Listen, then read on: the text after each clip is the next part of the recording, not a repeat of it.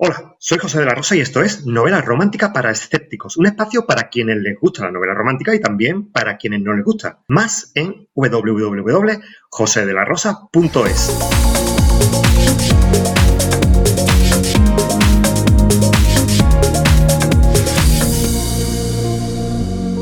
queridos escépticos y bienvenidos a una nueva edición de Novela Romántica para Escépticos. Hoy quiero hablaros de algo que creo que os va a resultar curioso y es sobre las portadas de novela romántica. No sé si sabéis que a lo largo de las últimas décadas ha habido una tipología de portadas que más o menos se han relacionado o han salido dependiendo de cada década, de las inquietudes de cada década. Por ejemplo, las portadas de la novela romántica en los años 40 representaban al ama de casa. Hasta aquí ningún misterio. En los años 50 empiezan a representar a mujeres que están relacionadas con sus carreras profesionales, mujeres que son abogados, que son médicos, que son ejecutivas y por supuesto hablan del amor. En los años 60, una curiosidad que os va a encantar, el romance médico. Las portadas de la novela romántica se llenan de enfermera. De enfermera. En los años 70 aparece el movimiento, o aparece, se acentúa el movimiento de liberación femenina y eso también se refleja en las portadas de la novela romántica y también cierto aire escapista. 80 y 90, no hace falta que os lo diga, son las que nosotros conocemos. La sensualidad, aquellas mujeres con poca ropa y aquellos señores con poca ropa. Y en los años 2000 se llenan de heroínas sexys y sobre todo heroínas independientes. Y hoy vamos a hablar de un tema que creo que os va a interesar. He traído una autora de lujo, ¿vale? Vamos a hablar de la infidelidad con esta autora. Para los lectores habituales de novelas románticas, con los tres datos que voy a dar, ya vais a saber quién es. Para mis queridos escépticos, que no conocéis mucho de novelas románticas, por favor, oído, porque vamos a hablar con una de las grandes. Llegó a mis manos, la primera vez que yo supe de esta autora fue con su obra Los tres nombres del lobo. Arrasó en ventas, la convirtió en una de las autoras de cabecera, una de las autoras referentes en la novela romántica en nuestro idioma. Ganó en 2018 el premio Letras del Mediterráneo. Y hace nada, hace muy poco tiempo, en noviembre, ha sacado su última novela, La muerte que respira. Me refiero nada más y nada menos que a Lola Penieva. Lola, ¿qué tal? Hola, Pepe, encantada. Encantada de estar con vosotros en este espacio. Bueno, encantado, yo, un lujo. Te doy algunos datos relacionados con la infidelidad para calentar motores, Lola. Venga, vamos. Vamos, Mira, esto es un estudio que publicó en junio el diario El Mundo, en el que decía que aproximadamente el 40% de los hombres en nuestro país dicen ser infieles, frente a aproximadamente el 30% de las mujeres. De este porcentaje, aproximadamente el 14% han sido infieles a su pareja actual. ¿Cómo te quedas? Pues no sé, eso del dicen, yo creo que hay mucho más porcentaje escondido que, el que Para el 34%, claro, pero fíjate además, ¿eh? para el 34% serían cuernos incluso soñar con hacer el amor con alguien. Eh, si se eliminara de la ecuación la posibilidad de que nos pillaran, todo esto en hombres aumentaría un 2%, al 42%. Y en las mujeres bajaría. En este caso se quedaría en un 20%. Y esto es muy interesante. Eh, durante la pandemia, ¿eh? la plataforma de citas Ashley Madison hizo una encuesta en España y el 52% de sus usuarios tuvieron la intención de conocer a personas nuevas y fuera de su relación actual. Y precisamente todas estas encuestas manejan tres tipos de infidelidad, lo que se conoce como la infidelidad psíquica, que consiste en fantasear con otra persona, la física, esa no hace falta que te digan qué consiste, y la virtual, que consiste en mantener relaciones eróticas a través de las redes sociales. Yo la te traigo para un tema eh, complicado, ¿eh? un poco calloso. No, bastante peleagudo, pero vamos a atrevernos con todo hoy.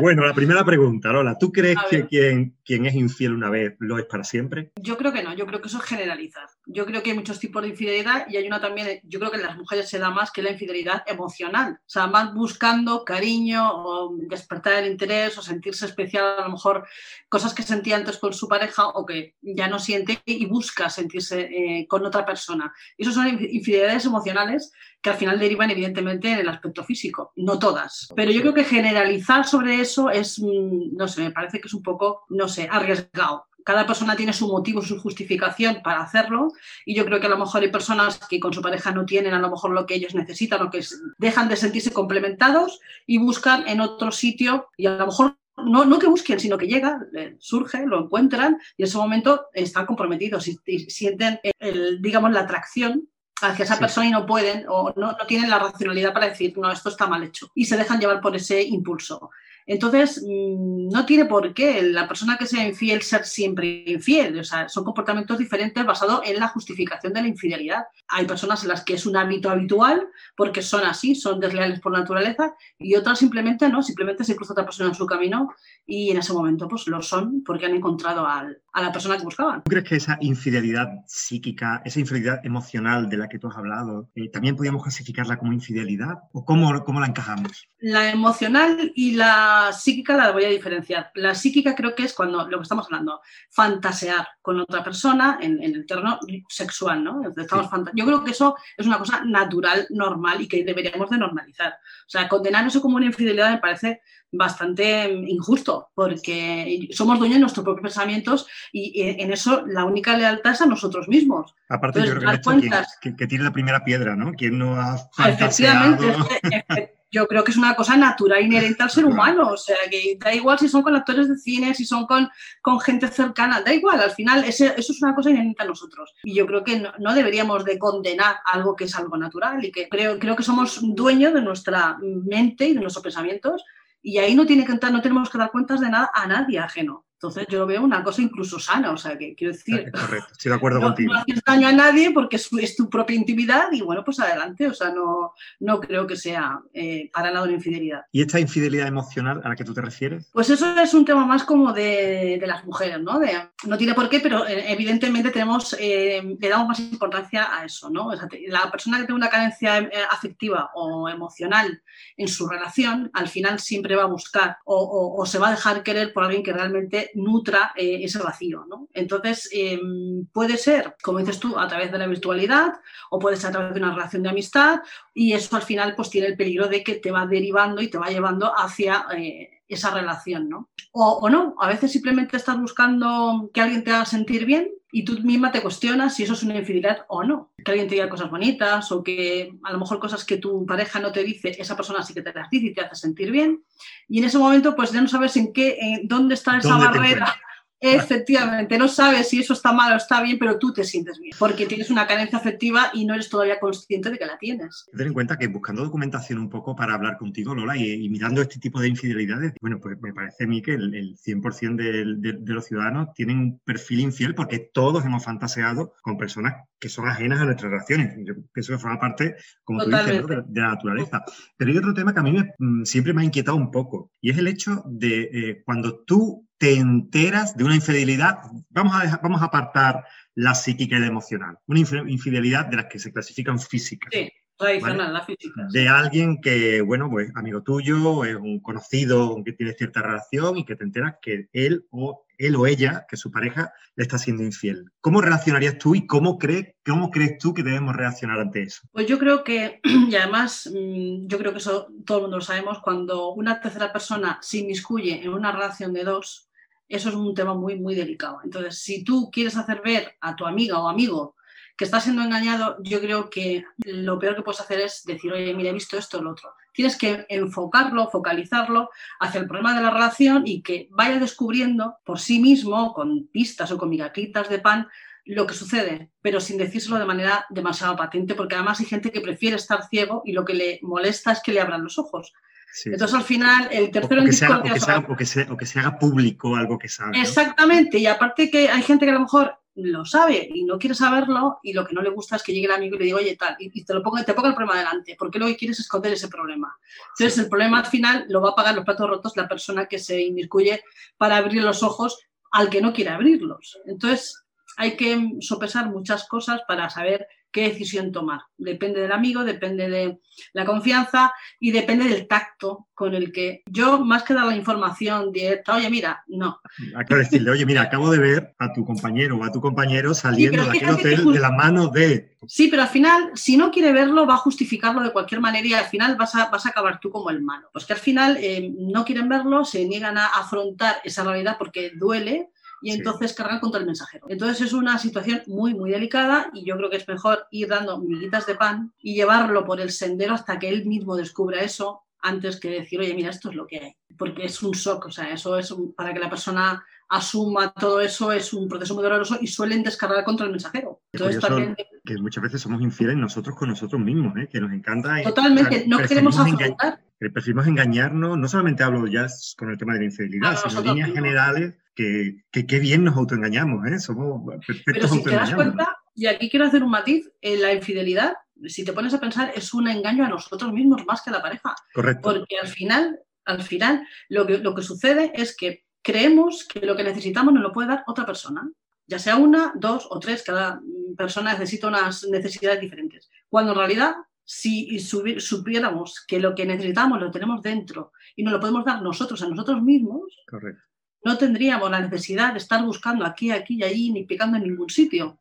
Entonces, la infidelidad en realidad es un ejercicio de inseguridad, de insatisfacción, de, pero con nosotros mismos. Correcto, eso me hace pensar, ya sabes que este programa se llama novela romántica para escépticos, en un concepto que, se suele, que suele estar muy metido dentro de la gente que conoce poco la novela romántica o que ha oído hablar de ella pero que no la ha leído, ¿no?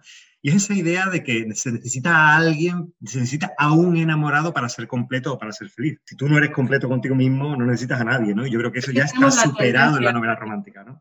descargar la responsabilidad de nuestra felicidad en una tercera persona. Correcto. Entonces ya decimos, bueno, tú me tienes que hacer feliz a mí porque te he elegido yo. No, la responsabilidad única y exclusiva de tu felicidad eres tú mismo. Entonces, el momento en que tú tengas eso muy claro, ya sabes que una cosa es compartir tu felicidad con alguien, otra cosa es que esa persona te deba a Ese es el error de las relaciones sentimentales, que descargamos una responsabilidad de, oye, mira, yo quiero que me haga feliz, que no, no, no, las cosas se tienen, tú tienes que compartir tu felicidad y tus cosas con la persona, no es, oye, tú te eres el encargado de todo. Y delegamos responsabilidades con una facilidad impresionante. No, no, hace mucho leí una cosa que me llamó mucho la atención y es que hoy día, o últimos años, se tenía la idea de todo aquello que nos daba el clan, lo intentamos, intentamos que nos lo dé nuestra pareja, quiero decir, que nos proteja, que nos ame, que nos cuide, que nos entretenga, que nos divierta, que nos llene la parte emocional, la parte sentimental, que sea una bestia en la cama, etcétera, etcétera, etcétera. Y eso lo hacía el plan, no lo hacía una persona. Y, muchas veces pensamos que lo haga uno o una, por Dios, cómo puede ser. Y a lo mejor necesita varias personas para que para, para cubrir todo esto, ¿no? Porque la misma es imposible. eso no existe, es una cosa irreal. Entonces, si tú aspiras a todo eso, evidentemente una persona no, no te es suficiente. Efectivamente. Mira, hay una frase eh, del escritor Dani Kureishi que a mí me encanta y además esta obra Intimidad a mí me emocionó mucho, la leí en un momento muy interesante de mi vida y me ayudó mucho a comprenderme a mí mismo, ¿no? Y él dice una frase que dice, si uno no dejase nunca nada ni a nadie, no tendría espacio para lo nuevo. Sin duda, evolucionar constituye una infidelidad a los demás, al pasado, a las, antiguas opiniones de uno mismo. ¿Qué opinas sobre esto y qué opinas también de cómo tratamos en la novela romántica el tema de la infidelidad? Bueno, la frase me parece soberbia, brillante, porque además eh, pienso exactamente igual, es que al final eh, para pasar a otro camino, para dar un paso adelante, al final tienes que ser, tienes que cambiar y si cambias ya eres infiel a lo que fuiste anteriormente. Entonces eso ya implica una infidelidad en sí misma y eso es, es avanzar en el camino de la vida y dejar cosas atrás para conocer cosas nuevas y la vida te va poniendo cosas en el camino y tú tienes que decidir si te quedas estancado o sigues adelante. Entonces me parece una frase brillante y soberbia y, que la comparto totalmente. Y el tema de la infidelidad, la novela romántica, yo aquí me voy a, a mojar. Eh, hay mucha hipocresía y te voy a decir por qué. Em, la novela romántica es consumida por em, el 90% de lectoras son mujeres. Correcto. Entonces, cuando la novela, la temática de la novela, em, hay un trío, ¿no? Hay infidelidades o lo que sea, pero hay un trío compuesto por dos mujeres y un hombre, bien, ¿no? O sea, al revés, dos hombres y una mujer, perdón.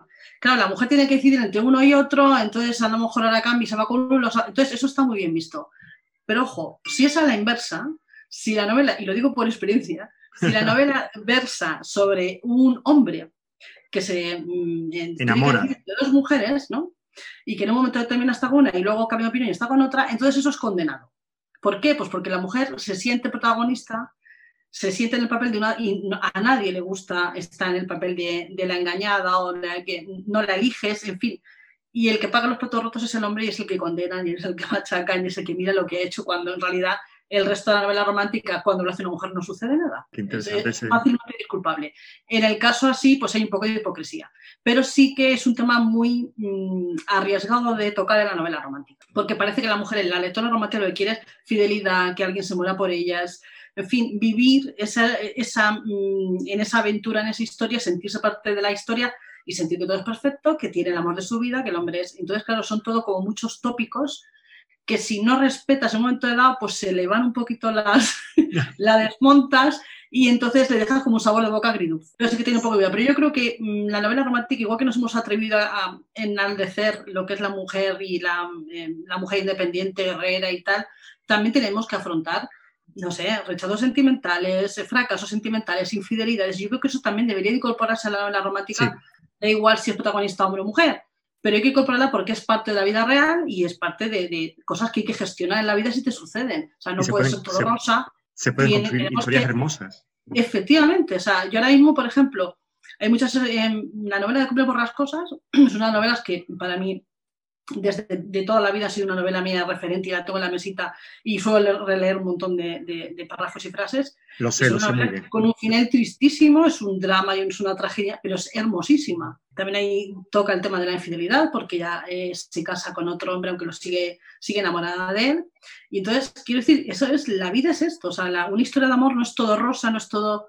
No, no, una historia de amor puede conllevar tragedias mm, impresionantes o, o no sé, o, o finales maravillosos, pero hay que aceptar las dos cosas. O sea, no podemos quedarnos siempre con, lo mismo. Lola, una cosa, eh, ¿tú crees que mm, los escritores, eh, referido a la infidelidad y en general a la moral, ¿no? Debemos de abandonar la decencia a la hora de ponernos a escribir? Esa es una, ¿no? es una frase de Hanife. Correctamente. defiende eso. Pues yo creo por mm, es, eh, es bastante transgresor ese pensamiento en un autor porque todos tenemos la, yo creo que todos los autores, o sea, todos los lectores saben que los autores dejamos parte de nosotros en nuestras historias, ¿no? Nos dejamos ver, una forma que tenemos de pensar, eh, nos dejamos ver. Entonces, que tú abiertamente digas hay que dejar la decencia, yo pienso que sí, yo pienso que hay que dejar la decencia y absolutamente todo, porque si tú quieres mostrar al lector diferentes puntos de vista, tienes que salir de, de, esa barrera de la decencia, irte al lado oscuro y mostrarle también que hay otras formas de pensar, que hay otras formas de ver las cosas y, otros valores en otros personajes. Yo creo que sí es, y aparte es un ejercicio muy valiente por parte de él. Sí, sí, sí, sí. sí. Valientísimo. Él le, costó, una demanda, él le costó una demanda por parte de su hombre, sí, ahí se, el transgresor se pasó de transgresor y de valiente. Pero la verdad es que sí que cruzar ciertas líneas para explorar más en, pues eso, en la psique humana y en, y en, otras formas de ver las cosas. ¿Tú por qué crees? Porque, mm, bueno, tenemos la parte de la persona a la que nos pueden engañar, ¿no? Porque entiendo que la fidelidad básicamente es una falta de confianza y es un engaño, ¿no? Es, digamos, la parte de resumen básica de lo que puede ser la infidelidad. Pero tú, ¿por qué crees que se es infiel? ¿Por qué alguien es infiel? O, es poco sincero, que es realmente lo que es la base de la infidelidad, ¿no? Yo creo que hay muchos motivos y hay que diferenciarlos. O sea, no es, es infiel, es infiel.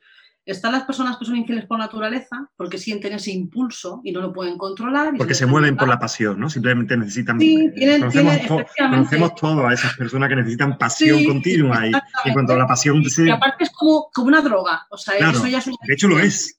Efectivamente, está tratado psicológicamente. Es una adicción. Y entonces eso es un tipo de infidelidad, pero hay gente que no puede evitarlo y porque tiene un impulso sexual más agudo que el resto, porque tiene unas necesidades y que no es dueño de de a lo mejor de su conciencia en ese momento. Y luego hay otros, otro tipo de infidelidad muy diferentes. Entonces hay que saber diferenciar y no meter a todos en el mismo saco. Hay gente que es infiel por, porque mm, sé que es un tema muy manido, el hecho de que, oye, mira, no te dan lo que tal y en este momento lo recibes y, te dejan llevar. Hay personas que en una noche de locura estás en un garito, estás donde estés y bueno, pues te nublas y te, dejas llevar por la pasión y, y, caes una vez. Eres perdonado o no, o se sabe o no, pero lo has sido. Y en el fondo, mm, yo creo que si eh, la persona aprende de eso, o sea, el momento en que tú caes en, ese, en esa vorágine de la infidelidad, ya te tienes que plantear si em, eres así, si te ha gustado y quieres repetir, ah. ¿no? Porque es lo malo de las drogas, que si te gustan, tienes la tendencia de volver a caer en lo mismo y en fin, ay, mira, no me han pillado y lo he pasado pipa, pues mira, voy a intentarlo o voy a dejar llevar o decir, no, me ha asustado, no, no quiero porque puedo perder a la persona que quiero, porque esto ha sido un desliz, así. O sea, es que hay muchos tipos de, motivaciones para ser infiel. Si es un problema físico, es un problema psicológico, si es un problema emocional. Sí, y después Pero no tiene Hay gente que, recapacita mucho y le hace valorar más incluso a, la pareja. A su pareja, ¿no? Después de la infidelidad siempre vienen dos palabras que yo creo que, que suelen ser connaturales a la infidelidad. Una es la sinceridad, cuando has cometido un acto de infidelidad, que realmente es un acto de traición hacia otra persona o de falta de confianza, y serían, primero, sincerarte y segundo, si es necesario pedir, pedir perdón. No sé cómo lo ves tú. Si quieres continuar o si consideras que has cometido un error. O incluso, incluso si consideras que, que no has cometido un error, ¿no? Pero creo que es necesario sincerarse con la persona traicionada sobre todo con uno mismo, porque te tienes que preguntar por qué lo he hecho. Eh, yo creo que al final tienes que andar en el motivo, el por qué lo has hecho. Si realmente lo has hecho porque no quieres a tu, descubres que en realidad no quieres a la pareja, o simplemente ha sido un desliz pasional. Entonces, a partir de cuando tú sabes por qué lo has hecho, ya tomas una decisión. Oye, pues mira, voy a confesarlo porque yo no puedo tener esto guardado adentro, porque me siento fatal y, voy a pedir perdón, porque yo quiero estar con la persona con la que estoy. En el caso de la sinceridad, es lo mismo, o sea, si tú decides ser sincero es porque realmente quieres a esa persona. Si tú mm, decides guardártelo para ti y, a lo mejor de esa experiencia mm, descubres que no quieres volver a hacerlo porque quieres a la persona y tienes terror a que descubra que has sido infiel y te deje, no sé, yo creo que es un momento muy importante en, una relación. O sea, cuando te enfrentas a una infidelidad es, es, es motivo de ruptura. Entonces tienes que saber si te arriesgas a perder a esa persona o no. Pero sobre todo tienes que ser sincero contigo mismo porque si has sido infiel, posiblemente a esa persona no la quieras. Es lo más posible. Sí, totalmente de acuerdo.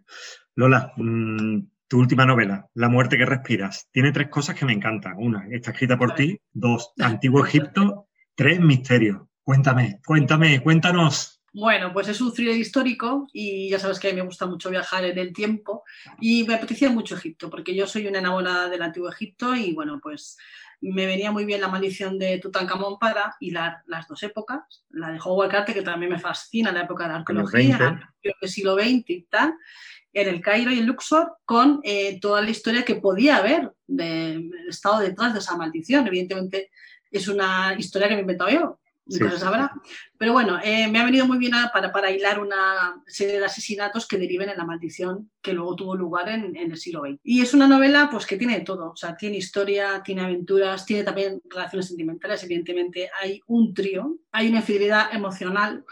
Te iba a preguntar eso, te iba a decir, ¿hay infidelidad en tu novela?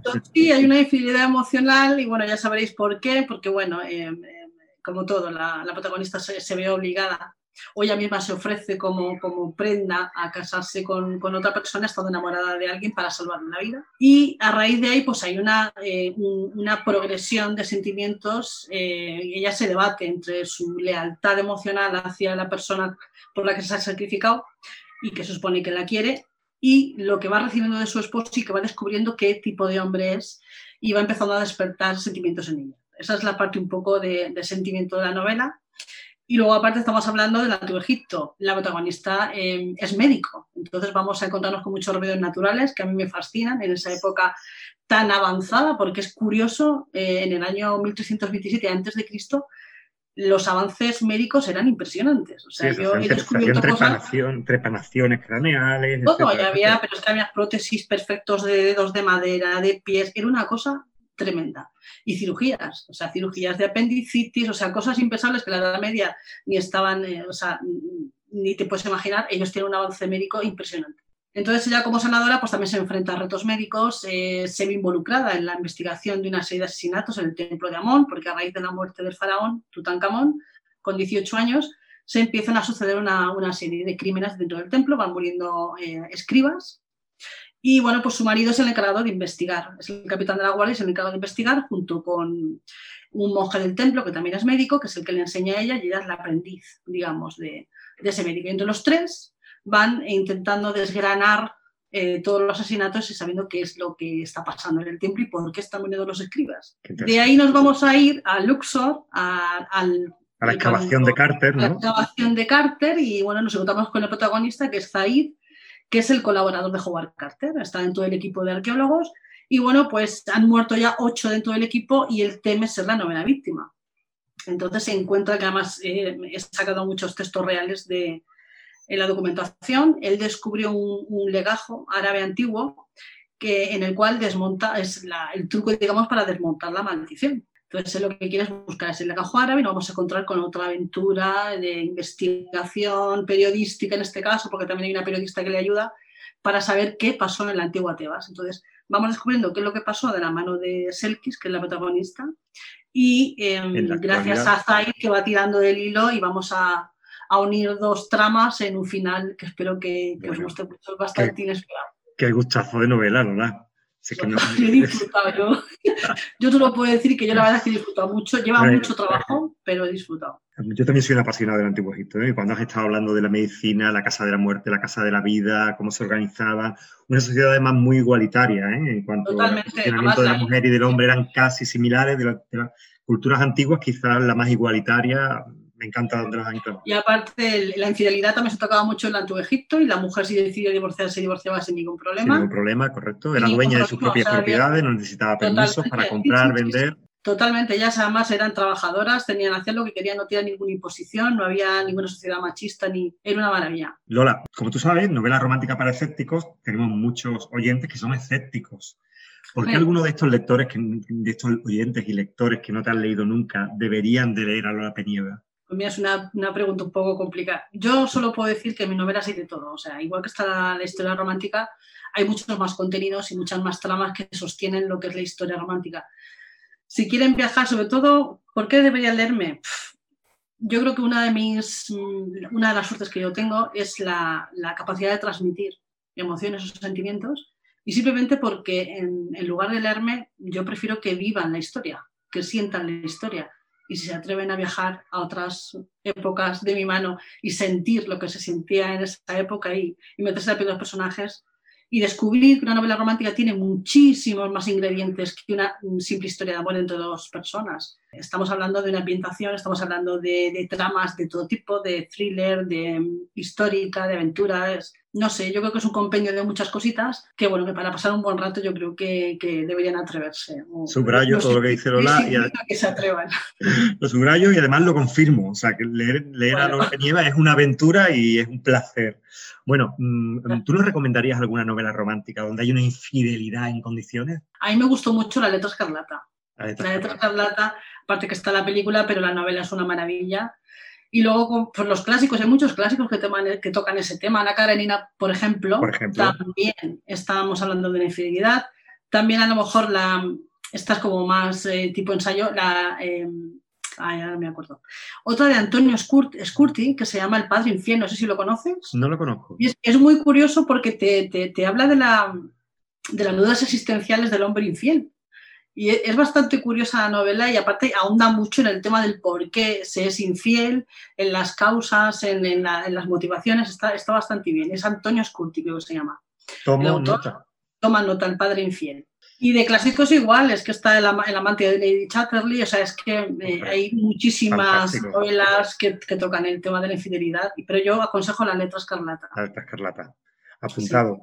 Terminamos con tres afirmaciones. Yo me gusta mucho viajar en las redes sociales y he, pillado tres afirmaciones anónimas. Te las digo, bueno, sí, las tres, te voy a decir las tres.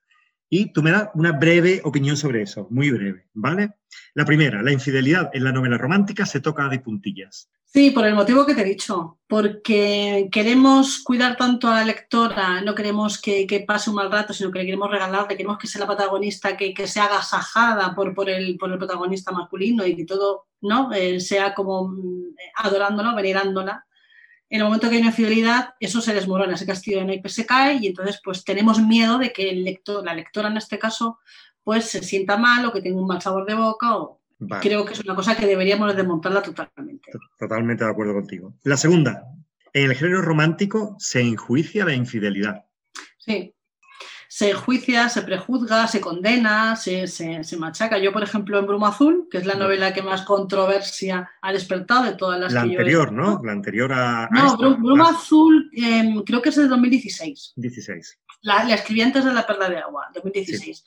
Y bueno, pues es una novela un poco transgresora porque en teoría iba a ser una novela de Highlander, Escocia, siglo XVII y tal, pero yo soy muy fiel a la historia de mis personajes, eh, me quiero contar lo que me cuenten. Entonces yo fui fiel a lo que el personaje quería hacer y el personaje pues se debatió entre dos eh, mujeres, estuvo con una, luego estuvo con otra. Eso, entonces eso ya fue susceptible de condena y bueno, pues no le gustó nada a las lectoras que el protagonista tal no entendieron tampoco las motivaciones, no entendieron que en realidad era la historia de él mismo, es una historia muy intimista del personaje, y no entendieron el porqué de sus actos.